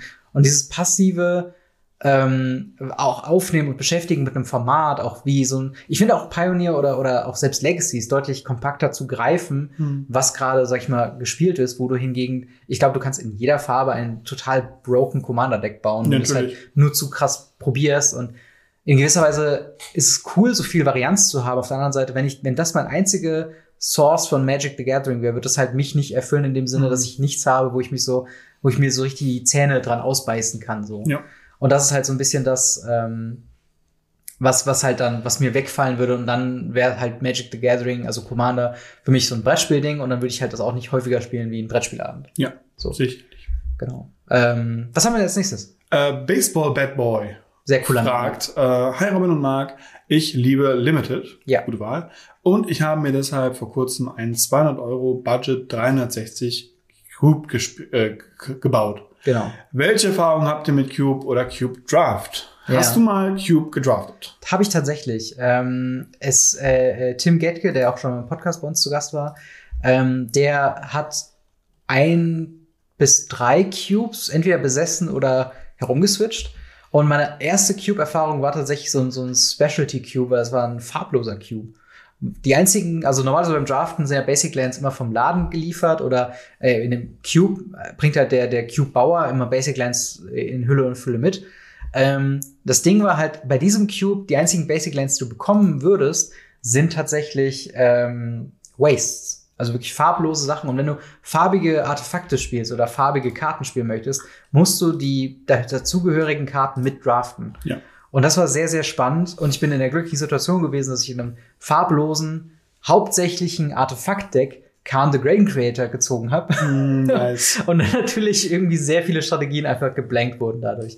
Und das war halt schon, also es ist halt sehr, sehr spannend. Halt eine super, komplett andere Art und Weise Magic the Gathering zu spielen. Ja. Aber ich muss sagen, Cube bauen steht auch noch auf meiner To-Do-Liste, was Magic Echt? the Gathering Okay, angeht. spannend. Also ich will irgendwann mal einen Cube bauen. Am liebsten mit so, also in meiner, meiner Wunschvorstellung ist es dann so, pro Farbkombination, sagen wir mal zweifarbig, was sind meine Lieblingsmechaniken? So, Mhm. also Boros, Thema Feather, Heroic auf jeden Fall. So, dann habe ich halt ganz viele Karten, die damit synergieren. Dann gehe ich Mhm. weiter, okay, Isil, was ist das? Okay, äh, Card Draw oder Spellslingers zu allgemein. Gab es in den letzten Sachen irgendwelche Mechaniken, die man Genau. einbauen kann? Und wie synergieren die dann wieder mit anderen Sachen? Und ich glaube, ich glaube schon, dass da so ein bisschen der, der innere Game Designer von mir so ein bisschen wach wird und denkt so, ah ja, okay, ich hätte Bock, das zu bauen, zu spielen, Feedback einzuholen. Ah ja, okay, ich merke, das synergiert nicht sehr gut miteinander, habe ich auch nicht geplant vorher. Wie kann ich daran arbeiten? Und Spannend, ja. so ein, so ein Cube kann, glaube ich, schon so ein bisschen das, das äh, Meisterwerk von jedem Magic-Spielenden werden, dass man halt einfach sagt, okay, ich versuche mein optimales Booster-Set zu machen. Ja. Wie siehst du das? Hast du schon mal Cube gespielt? Äh, ja, tatsächlich habe ich mit dem Cube von äh, Patrick äh, äh, gespielt, den wir auch schon dabei hatten. Also nicht MTG mit Patrick, Ja. sondern äh, Patrick, wir nennen Neofold immer den Trader Judge, auch wenn er Genau. so viel mehr ist als das. Absolut. Und ähm, der hat einen super krassen Cube mit, mit Foil-Karten, Ja. äh, voll deutsches Umpusten, Kram so drin, voll Ja. Brainstorm aus Macadian Mass. Das Ding ist einfach mehrere, also ich würde sagen, das ist sechsstellig, Ja. ähm, grob geraten. Geiler Cube, macht mega Fun und ähm, es ist absolutes High Power. Ja. Und ähm, lustigerweise würde ich mich daran anschließen. Ich würde sagen, ähm, das letzte, was ich in meinem, wenn wir davor die Sache auf, wann wir mit der Magic aufhören, Ja. Das letzte, was ich in meinem Magic-Leben machen werde, ist, ich werde einen Cube erstellen Ja. über die Zeit, die, die ich Magic gespielt habe, über Mhm. Legacy, über äh, so ein paar Sachen, die mich mitgenommen haben Ja. und alles andere verkaufen Ja. und werde nur noch diesen Cube haben, dann irgendwann Nostalgie sagen, okay, komm, wir spielen mal meine Magic-Erfahrung. Ja, ja, genau. Und ähm, das wird mein, mein Endstück sein. Wenn ihr irgendwo hört, dass ich anfange, Cube zu bauen, dann wisst ihr, ich höre auf mit Magic. Ja, das ist halt schon krass, ne? Also, aber ich, ich, das, das ist halt genau das Geile daran. Das ist halt noch so viel mehr als sein individuelles Pet-Deck zu bauen oder so. Du Ja. brauchst halt wirklich eine, eine Erfahrung im Endeffekt, die du immer wieder wieder erleben kannst. Und ich finde auch mal wieder geil zu sagen, wie einfach es sein kann, einen Cube zu bauen. Ja. Kaufst dir eine Booster, eine Draft-Booster-Box, machst die auf, sleeves aber die Booster und, und packst sie quasi in Tags zusammen. zusammen. So, und dann hast du, super viele Leute machen sich ja dann auch somit quasi einen Innistrad-Cube, ein originales Innistrad-Cube. Wird einmal investiert in eine, in eine Boosterbox, so, vielleicht noch die, die, die anderen Sets mit dazu. Und äh, genau, dann hast du quasi so deine, deine Innistrad-Erfahrung für immer, sozusagen, wenn Yes. man so will. Und das ist halt sehr schön. Noch mehr Spaß, wenn man Spaß dran hat, ist natürlich das selbst quotieren und halt durchdrücken. Äh, die nächste Frage ist Lokomoko, ne? Lokomoko. Genau. Der schreibt, äh, spielt ihr, also erstmal, hey ho, erstens, spielt ihr andere Collectible Card Games wie Arkham. Horror oder Mindbug? Mindbug. Kennst Was du Mindbug? Ich kenne Mindbug nicht, ich kenne Arkham Horror vom Hörensagen. Mindbug ist ein großartiges Spiel. Mindbug müssen wir mal spielen. Ich bringe Okay. das das nächste Mal mit. Ja, sehr gerne. Ähm, Mindbug ist äh, tatsächlich von einem, ist ein ganz unbekannter Spieledesigner, nennt sich Richard Garfield. Ich weiß nicht, Ah. man kennt man wenig. Hat, glaube ich, irgendwann mal in den 90ern Ähm, was gemacht. Aber. Genau, äh, äh, hier, ähm, wie heißt das mit dem Godzilla? Äh, Kings, nee, King, King of Tokyo. King, heißt ja, King genau, of King of Tokyo? Tokyo. Ja, Ja, doch, King of größter Tokyo. Erfolg halt. Ja. Ähm, kennt man. Und ähm, Keyforge. Keyforge, ja, genauso großer Erfolg. Oder wie ist es nochmal, dieses äh, Steam-Ding? Er so viel, er hat, Online. ja. Auf jeden Fall, Ja, Mindbug ist egal. ist äh, super krass, weil Mindbug, du hast irgendwie zwei oder drei Leben Mhm. und jede Karte ist gefühlt tödlich. Okay. Und ähm, du spielst dann halt gegeneinander. Jeder hat so ein, so ein, so ein Deck Ja. mit random zusammengestellt. Und ähm, naja, dann geht's darum, wer tötet den anderen zuerst. Mhm. Und du hast immer den Bug und kannst damit sagen, okay, die Karte spielst du nicht. Also so eine Art Counterspell. Mhm. Das Problem ist, jeder hat gleich vier Counterspells. Das heißt, du versuchst natürlich erst mit nicht ganz so krassen Karten, die die Gegner trotzdem umbringen würden, den Counterspell rauszuholen. Ja. Und manche musst du halt evaluieren, so, oh, ich das jetzt Counter spielt der vielleicht was Schlimmeres. Ja, ja, genau. Und also es ist wirklich, es ist ein großartiges Spiel, geht super schnell, bring es nächstes Mal mit, ist großartig. sehr gerne, sehr gerne. Arkham Horror hingegen, gerade das, das, das, äh, das, das Spiel, das Kartenspiel davon, ist ein, ähm, ich nenne es liebevoll, das ist ein Pen and Paper ohne Spielleiter. Hm, okay. Du hast eine Story, du hast äh, Time Counter, die hochgehen, du hast ein Feld ausgelegt, wo du halt dich bewegen kannst und wenn du dich auf zum Beispiel auf ein Haus zu bewegst, kriegst, steht auf der Karte drauf, du siehst im Nebel die gelbe Villa, wie sie Hm, in und sobald du sie betrittst, kommt dann die Tür knarzt, wenn du öffnest und so. Ja. Also es ist wirklich, ein- es erzählt dir eine Story. Das ist cool. Absolute Story-driven, driven, Ding. Ich hoffe ja, dass die Theme Pack, äh, die, die, die, die Packs, die Story Packs von Herr der Ringe genauso werden. Ah, ja. Und das ist ein sehr, sehr cooles Spiel, weil es halt auch in der Arkham Horror Welt, Ja. das so mit Cthulhu und so weiter Ja. ähm, arbeitet.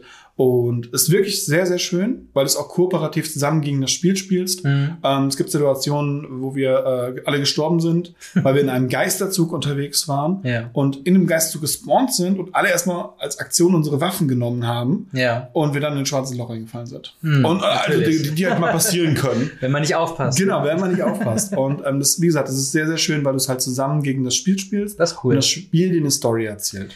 Wo, wo kommt dieser äh, Aspekt von Collectible Card Game mit rein? Ähm, bei Mindbug überhaupt nicht. Okay. Ähm, bei äh, Arkham Horror ist es auch nicht wirklich collectible. Es ist eher ein, ein Living Card Game, weil Hm. du halt Card Packs hast, die dann neue Adventure, eine neue Story oder neue Helden, Ja. zwar sie heißen sie, glaube ich, äh, Opfer. nee, ja auch, aber ähm, Detectives Ah ja, heißen sie, okay. glaube ich, Ja. ähm, neue reinbringt, die halt dann äh, verschiedene Fähigkeiten haben, verschiedenen Klassen zugehören. Hm. Und du hast dann so ein leichtes Deck-Building-System. Hm, das das heißt, äh, du kannst nach jedem, nach jeder Runde, nach jedem Story kannst du halt Sachen verkaufen, Sachen kaufen, dein Deck Mhm. besser aufzuwerten. Ja. Und wenn du natürlich mehr von diesen Packs hast, gewinnt deine Gruppe an Erfahrung und an coolen Equipment, das du Ja. haben kannst. Und die Packs, die du holst, die sind quasi, äh, also jedes sind Pack ist immer gleich. gleich. Die sind Okay, immer alles gleich. Deswegen eher, eher weniger collectible, mehr so mehr, Living Card Game nennt Ja. sich das tatsächlich. Ja, das klingt auf jeden Fall ziemlich cool. Ja. Und äh, ja, keine Ahnung, also ich finde halt so, so Story-Games finde ich immer sehr spannend. Man Ja. muss aber auch in der richtigen Mut dafür sein. Also ähnliche Sachen, die ich halt spiele, sind halt die äh, Adventure-Games, Ja. ähm, die auch häufig mit so einer App funktionieren, wo du einen Genau. Leser hast und da, also ich finde die ziemlich cool und immer wenn ich, wenn ich wirklich Bock drauf habe, mich so auf sowas einzulassen, so ein bisschen Pen and Paper, nur ohne diesen Aufwand von Pen and Paper, ähm, finde ich es richtig geil, was halt nicht richtig, also was halt dann nicht funktioniert, ist, wenn du so halb müde bist und eigentlich Ja. nicht nur noch auf so Mechaniken fokussieren möchtest. Dann bist du so ein bisschen, pff, ja, ich untersuche das und dann bist du halt so ein bisschen nicht, nicht so drin. Aber grundsätzlich finde ich das von der Idee tatsächlich ziemlich, äh, ziemlich cool. Aber ja, Mindbug müssen wir unbedingt mal spielen, so wie Ja. sich das anhört. Da habe ich auch mega Bock drauf. Genau. Wollen wir noch, noch eine Frage reinnehmen? Ja, eine Frage können wir noch reinnehmen. Ähm, finden wir was, was, was, was, was, was Cooles? Ähm, nehmen wir, nehmen wir ein Thema, was uns beide schon bewegt hat Ja. und was äh, vielleicht wir äh, schon meiner Meinung nach ganz oft beredet haben, ohne es zu bereden. Mhm. Und zwar die Single-Layer-Verpackung. Ja. Ähm, die haben sich ja im Laufe der Zeit extrem geändert. Ich weiß, Ja. du hast dir ja, glaube ich, noch nie eine geholt. Ich habe mir Doch, eine geholt. eine hast du dir eine geholt, habe ich genau. geholt, die, Aber da- die äh, ich will immer Fruit Loops sagen, aber Fruit Loops. äh, ja, das sind die Fruit Loops. Sind Fruit Loops? Ich glaube, die heißen Fruit Loops. Ich meine, der Name war anders. Oder Loop Fruits? ich weiß es nicht, aber irgendwas mit Loops. Ja. Aber Kellogg's Loops. Kellogg's Loops. Kellogg's deswegen, Loops. ja. Ähm, genau, die war aber schon in dem Briefumschlag, richtig? Genau, die war schon in dem Briefumschlag. Genau. Ich habe auch die, die Originalboxen schon mal gesehen. Ähm, weil eine Freundin von mir hat quasi nahezu alle. und, und da hast du die, da haben wir auch mal zu, gemeinsam halt aufgemacht mit, mit der Gruppe und ähm, deswegen, ich kenne die alten Verpackungen schon. Ähm, genau, aber was, was ist denn überhaupt die Frage? Genau, die Frage ist, fandet ihr die alten Zirkulärverpackungen nicht viel hochwertiger und besser? Nein. das Ding ist, ich, ich bin da aber auch vielleicht nicht, also die Frage richtet sich, glaube ich, an Leute, die sich so Dinger gerne auch ins Regal stellen und Mhm. so ein bisschen so den Sammelaspekt da mehr dran sehen. Also nicht an den Karten, sondern an dem Produkt selber. So, äh, ironischerweise wollte ich gerade sagen, so Leute, die sich auch Commander-Decks ins Regal stellen. Aber schlechtes Beispiel, weil ich habe jetzt aktuell tatsächlich drei davon. Ähm, nicht, nicht geplant, sondern es hat sich irgendwie so äh, Angestaut. es hat sich angestaut. So. Ähm, und und da, da ich sowieso nur Interesse habe an den Karten selber, äh, wenn überhaupt, dann, dann will ich eigentlich so wenig zwischen mir und den Karten haben, wie es halt geht. Ja. Ich kann akzeptieren, dass diese, diese äh, Secret Lair Boxen, die machen ziemlich coole Deckboxen auch. Ja. Also, Die, also das Problem ist, wir müssen jetzt davon reden, die Secret Lair Sachen haben sich ja dreimal geändert. Stimmt. Sie war am Anfang diese, diese Boxen, die du gerade angesprochen hast, diese sehr dicken Boxen, die wo man auch so wirklich aufklappen genau so aufklappen konnte, wo auch wirklich ein, äh, ein Commander Deck reingepasst hat, wo es teilweise Leute gab, die mit mit äh, Foam wirklich einen, eine Art von äh, Inlay gebaut haben Mhm. und so weiter, und so fort, was super super cool war, aber die sehr sehr dick war Ja, ja, und auch meistens dazu geführt hat, dass alles da drin gewählt war. ja. Dann kam die ähm, zweite Box, die eher wie so eine wie so eine Schmuckschatulle war, sag ich mal, eher wie so Ja. eine Uhr, die du oder halt wie, so oder wie so eine Handy, also Genau, so eine ein Handy Handyhülle, kaufst, so ein neues Handy kaufst, genau. Aufmachst, so ja. und dann halt hochmachst, die hat dazu geführt, dass die Karten noch gewölbter waren, weil sie links und rechts eingehakt wurden. Mm, Um, okay. da, dann hat sie es halt richtig hart gewölbt. Und unten drunter war dann der, der, wir nennen ihn immer gerne der Hidden Dreck. Aber Ja. du kriegst ja neben Sigilea eine Karte, die du halt nicht kennst. Ja. Und ähm, die war so fest runtergeklebt, dass du die Karte meistens dabei zerstört hast, wenn du sie aufgemacht hast. Mhm. Was wirklich dazu geführt hat, dass das wirklich die schlechteste aller Boxen Ja, war. ja. Äh, weil du konntest sie für nichts verwenden. Genau. Und sie war noch kleiner und sah aus dem Regal einfach kacke aus. Ja. Und dann haben wir jetzt die Briefumschläge. Und bei den Briefumschlägen muss ich sagen, auch die haben ja noch mal eine, eine Entwicklung gemacht. Ja. Ganz am Anfang war es so, die wurden einfach in die, in die, Briefumschläge reingeworfen. Mhm. Und da gab es zum Beispiel Probleme von geknickten Karten, die von der Maschine falsch war reingemacht kein, wurden. war kein Kunststoff-Booster-Verpackung drumherum. Doch, doch, so da, einmal, einmal war da, war da jetzt diese Plastikverpackung drum. Ja, okay. Aber halt sonst nichts. Ja. Mittlerweile ist es bei Secret Layern so, die haben vorne so eine Pappkarte drauf mit so einem Thank you for Thank participating. you, participating. So, ne? Und die Booster sind nicht mehr aus Plastik, sondern aus Papier.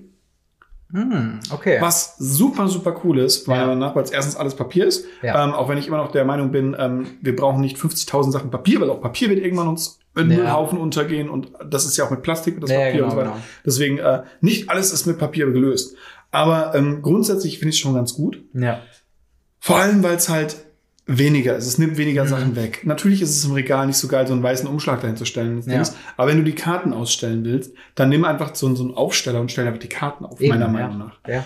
Und Oder noch besser, versuch, äh, hol dir gar nicht erst die Karte, sondern vielleicht äh, ein Poster von, Ja, von, von dem Artwork Karte, oder sowas. Oder irgendwie sowas. Weil, weil wenn es ja wirklich mehr ums Ausstellen geht, macht das, glaube ich, mehr Sinn. Natürlich hat es nicht den Wert von einer Secret Lair, das ist man natürlich auch, aber ähm, ja, das, das ist halt so ein bisschen, ein bisschen der Punkt. Aber tatsächlich, also die, die großen Boxen, die waren schöner und die, die waren vielleicht auch für, für das weitere Nutzen irgendwie attraktiver. Und zu einer Zeit, wo wir vielleicht nur 10 Secret Lair Drops in, im Jahr Mm. bekämen, wäre das auch deutlich äh, öko, also wäre es auch besser, weil du dann mit der Box mehr was machst. Aber zu einem Zeitpunkt, wo wir 52 Secret Lair Pro Jahr letztes Jahr bekommen haben, Ja, ja, so, lächerlich. da wäre es halt irgendwie lächerlich, wenn du dann in einer Super Drop dir fünf oder sechs bestellst und jedes Mal Ja. diese riesen Box bekommen würdest, das wäre Ja. komplett wasteful, das Wahnsinn. wäre komplett Wahnsinn. Und ähm, ja, und, und plus Versandkosten auch. Ja, ne? ja, genau. diese, diese Briefumschläge können Ja, wir literally als. Brief halt eben Ja. verschicken. Und allein nur, wenn, wenn du für fünf Karten so eine Box hast, die muss dann schon in so einem Versandkarton sein und dann halt mit, mit noch mehr Füllmaterial, ist, ist Quatsch. Wahnsinn. Nee. Ist wirklich Quatsch. Aber äh, ja, also wie findest du dann auch die, die, die Briefumschläge, findest du dann auch die beste Lösung jetzt, die es auch gibt? Ja. Ja. Ja, ich würde mich da, glaube ich, auch anschließen und sagen, das äh, war eine sinnvolle Entwicklung und generell haben sie ja sehr krass diese Agenda mit der Verpackung, weniger Plastik zu verwenden. Zu viel Pappe ist ja auch so ein Ding, aber man muss auch sagen, Äh, Zu viel Pappe ist nicht so schädlich wie zu viel Plastik. Genau, das, das zum einen und selbst so, äh, ich muss zum Beispiel an den, an den Bundles denken oder an Commander Decks, Ja. wo selbst diese, die du zum Sortieren brauchst, wo du das Deck hast und so weiter, da sind ja auch mittlerweile überall so Punch-Out-Tokens und so weiter, die manchmal Sinn machen, manchmal weniger Sinn machen, aber zumindest hast du einen hypothetischen Wert, den du noch in der Verpackung haben könntest und Mhm. das ist ja ziemlich gut. Ja, das stimmt. Genau, aber das war, waren auch schon äh, alle Fragen, die wir für heute äh, beantwortet wollen. Wenn ihr Kommentare zu irgendwelchen Fragen habt, wenn ihr Ja. eigene Meinungen habt oder ähnliches oder sagt, äh, was labert ihr denn da, dann Ja. schreibt uns das in die Kommentare ähm, und gebt den Daumen nach oben für, für das Video. Oder Ja, fünf Sterne gerne. auf Spotify. Das sind Sterne, oder? Ich Ja, das sind, sind fünf Sterne. so aus. Das ist auch überraschend wichtig, diese Bewertungen auf, Oh, auf Spotify. Deswegen, äh, ja, ich, ich sage immer auf Instagram, wer den Podcast mit fünf Sternen bewertet, der zieht beim nächsten Mal auf jeden Fall die Hand, die er spielen kann. Ja. Nicht zu sagen, dass man jede Hand theoretisch spielen kann. Trotzdem, macht es sehr, sehr gerne, wenn ihr das möchtet. Und ein besonderer Dankeschön geht an unsere Patreon-Gold-Unterstützer. Das sind Buster Madison, Kobi Power, EasyReader24, General Götterspeise, Jan W., Jan Erik G. und Siren. Vielen, vielen Dank für euren monatlichen Support. Vielen, vielen Dank an alle Patreons und alle Supporter, die es auf den verschiedenen Plattformen gibt. Und natürlich auch vielen Dank an dich, dass du zum einen beim Podcast dabei warst, aber zum anderen auch in Berlin warst. Immer wieder gerne. Und dann hören wir bzw. sehen wir uns in der nächsten Woche wieder mit einer weiteren fabelhaften Folge Radio Ravnica. Haut rein, bis dann. Ciao. Ciao, ciao.